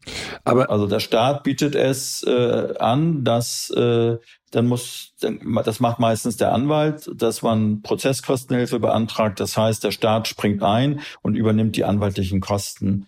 Da muss aber auch klar sein, dass derjenige, der das macht, seine Vermögensverhältnisse offenlegen muss. Hm. Aber wie ist das denn, wenn ich jetzt sage, also ich möchte beispielsweise eine Abfindung verhandeln oder äh, möchte da, brauche da Beratung auch, wie mache ich das denn jetzt richtig? Was kostet dann so ein Anwalt, wenn ich jetzt sage, also ich möchte jetzt gar nicht äh, stark jetzt die Rechtsschutzversicherung äh, beanspruchen oder ich habe keine Rechtsschutzversicherung, sondern möchte einfach mir jetzt den anwaltlichen Rat holen. Sind das dann immense Kosten, die sofort auf mich zukommen oder kann ich jemanden, Spezialisten wie Sie, äh, mir auch für eine Stunde eine Honorarberatung holen? Wie mache ich das Ja, also es ist, äh, also wir unterscheiden da, äh, wir nennen das Erstberatung. Also die Erstberatung äh, Sie kommen zu mir, zeigen Ihren Arbeitsvertrag, die legen die Kündigung vor und ich frage Sie und äh, zu bestimmten Sachen natürlich aus Grund meiner Ausbildung sind das gezielte Fragen und ich gebe Ihnen dann äh, Ratschläge, was man machen kann. Das nennen wir Erstberatung. Mhm. Ich sag mal, die dauert so zwischen 45 und 75 Minuten, roundabout so. Ne? Also mhm. ähm, und äh, damit wäre die Erstberatung erledigt. Äh, die Rechtsschutzversicherung, und das machen wir, machen viele Anwälte, äh, nimmt, übernimmt Kosten für eine Erstberatung von bis zu 190 Euro. Also die Erstberatung muss jeder mhm. rechnen, kostet so circa 190 Euro. Mhm. Zuzüglich Mehrwertsteuer. Mhm. So, das, das ist die Erstberatung. Wenn jetzt aber der Mandant äh, weitergehen will und sagt, ja, bitte verhandeln Sie für mich äh, mit dem Arbeitgeber, ich möchte Abfindung und ich möchte dies und jenes, oder klagen Sie für mich, dann äh, gibt's äh, das Rechtsanwaltsvergütungsgesetz, so heißt das, ist äh, das RVG. Und ähm, wenn ich zum Gericht gehe, dann bin ich gezwungen, auch nach dem RVG abzurechnen. Es gibt dann Gebühren und die Gebühren richten sich nach dem Streitwert. Das heißt, man muss mhm. den Streitwert ermitteln und sagen, so, das, da gibt's auch Rechner im Internet, da kann ich dann eintragen, wie viel das kostet. Also Beispiel. Sie verdienen 3.200 Euro brutto und sie werden gekündigt. Mhm. Dann gibt es äh, einen von der Rechtsprechung festgesetzten Streitwert, der ist ein Vierteljahresgehalt, also 9.600 Euro ist der Streitwert. Dann gehe ich in meine Gebührentabelle rein und sage so, ich äh, klage für Sie und nehme den Termin wahr und dann gibt es ein Urteil. Und dafür gibt es dann eben eine Terminsgebühr und äh, eine Geschäftsgebühr. Und dann sage ich Ihnen mit, mit allem drum und dran kostet sowas, wenn ich mit der Rechtsschutz abrechnen würde oder mit Ihnen, Kündigung, erste Instanz 1690 Euro roundabout. So. Mhm. Ja, das ist ja schon mal eine Nur um eine Vorstellung zu haben. Das heißt, ja, klar. Äh, das ist ein halbes Monatsgehalt. Mhm. Kann man jetzt bei dem so ungefähr sagen. Das ist nicht generell so, weil die Tabellen dann auch ein bisschen ansteigen und so weiter. Aber jetzt war an diesem Beispiel, das ist ein reales Beispiel. 3200 Euro Monatsverdienst, Kündigungsschutz ist ein Vierteljahresgehalt Streitwert. Äh, und äh, ich verhandle jetzt keinen Vergleich aus, sondern das ist mit Urteil. Wenn ich einen Vergleich für diesen Menschen aushandle, dann kriege ich nochmal eine Gebühr obendrauf, dann sind wir ungefähr so bei 2400 Euro. Ja, das hilft zu verstehen, wie, was man, mit was für Kosten man dann in etwa rechnen muss. Das mhm. ist ja schon sehr konkret. Das ist ja sehr gut. Das kann man aber auch, das kann man aber auch gut im Internet. Da muss man nur Anwaltsgebühren, äh, genauso wie es Arbeitslosengeldrechner gibt, gibt es sowas auch. Dann gibt man einen Streitwert. Gut, bei einer Kündigung ist das relativ klar. Äh, ansonsten ist das so, wenn ich nicht äh, zum Gericht ziehe, sondern für sie so tätig werde, da kann ich auch Stundenhonorare veranschlagen. Ich kann da auch den Streitwert mhm. nehmen, dann würde ich das gleiche verdienen. Man kann aber auch dann sagen, ich rechne nach Stunden ab und dann ist das Stundenhonorar maßgebend. Okay, und das ist eine Verhandlungssache, das Stundenhonorar. Das, war das ist dann eine Verhandlungssache. Das hängt dann vom Umfang ab und äh, unsere Stundensätze sind dann äh, also auch relativ klar. Das sagen wir den Mandanten auch, dass wir so und so viel äh, nehmen die Stunde und dann äh, sagen wir, der Fall kostet ungefähr vier oder fünf Stunden Arbeitszeit für mich. Mhm. Und da muss man auch eine Honorarvereinbarung treffen mit denen. Das ist total interessant zu hören, wenn man sich das konkret vorstellt, wenn man sich jetzt, wie Sie vorher gesagt haben, damit davon ausgehen muss, dass im Herbst da wirklich möglicherweise viele Leute von Kündigung bedroht sein werden, wie sie sich dann am besten konkret verhalten und auch mit was für Kosten sie sich dann, dann, dann rechnen müssen, wenn sie sich wehren wollen. Was mich zum Schluss unsere... Ja, und das, das, das ist vielleicht nochmal ein Hinweis. Also ist ja wichtig, es hören ja ein paar Leute vielleicht diesen Podcast ab. Äh, das Problem ist nicht nur die erste Instanz. Das Problem ist nicht die erste Instanz nur, sondern auch die zweite. Das heißt, selbst wenn der Arbeitnehmer gewinnt und der Arbeitgeber geht in die zweite Instanz, dann wird es richtig teuer.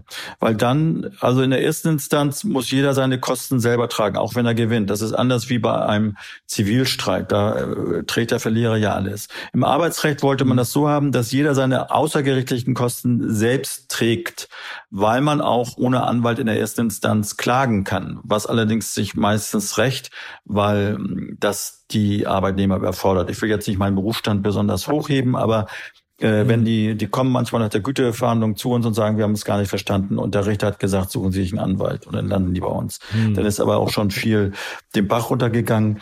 Das heißt also, ähm, äh, da kann ich jeden raten, nicht weil ich irgendwie äh, die Anwaltschaft verteidigen will oder äh, deren Existenz absichern will.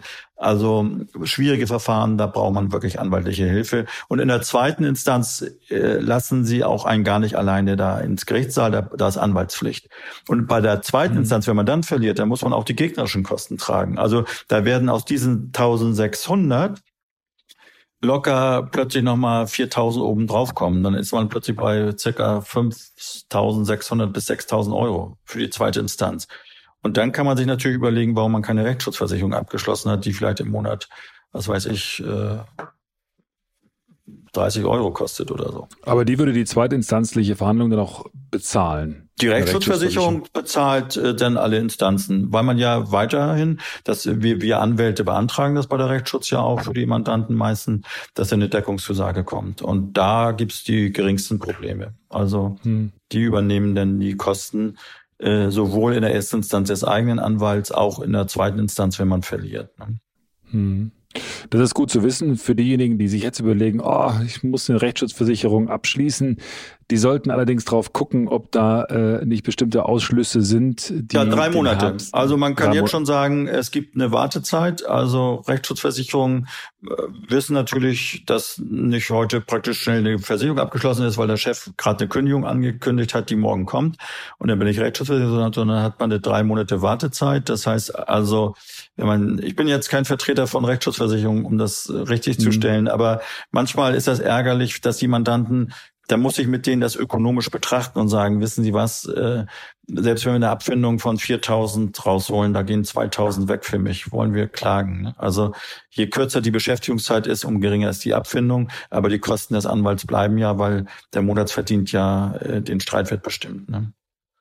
Hm. Und das ist ja manchmal sehr traurig, äh, dass die Mandanten ihr Recht nicht wahrnehmen können, weil sie weder in der Gewerkschaft sind, weder eine Rechtsschutzversicherung haben und die Kosten, die auf sie zukommen.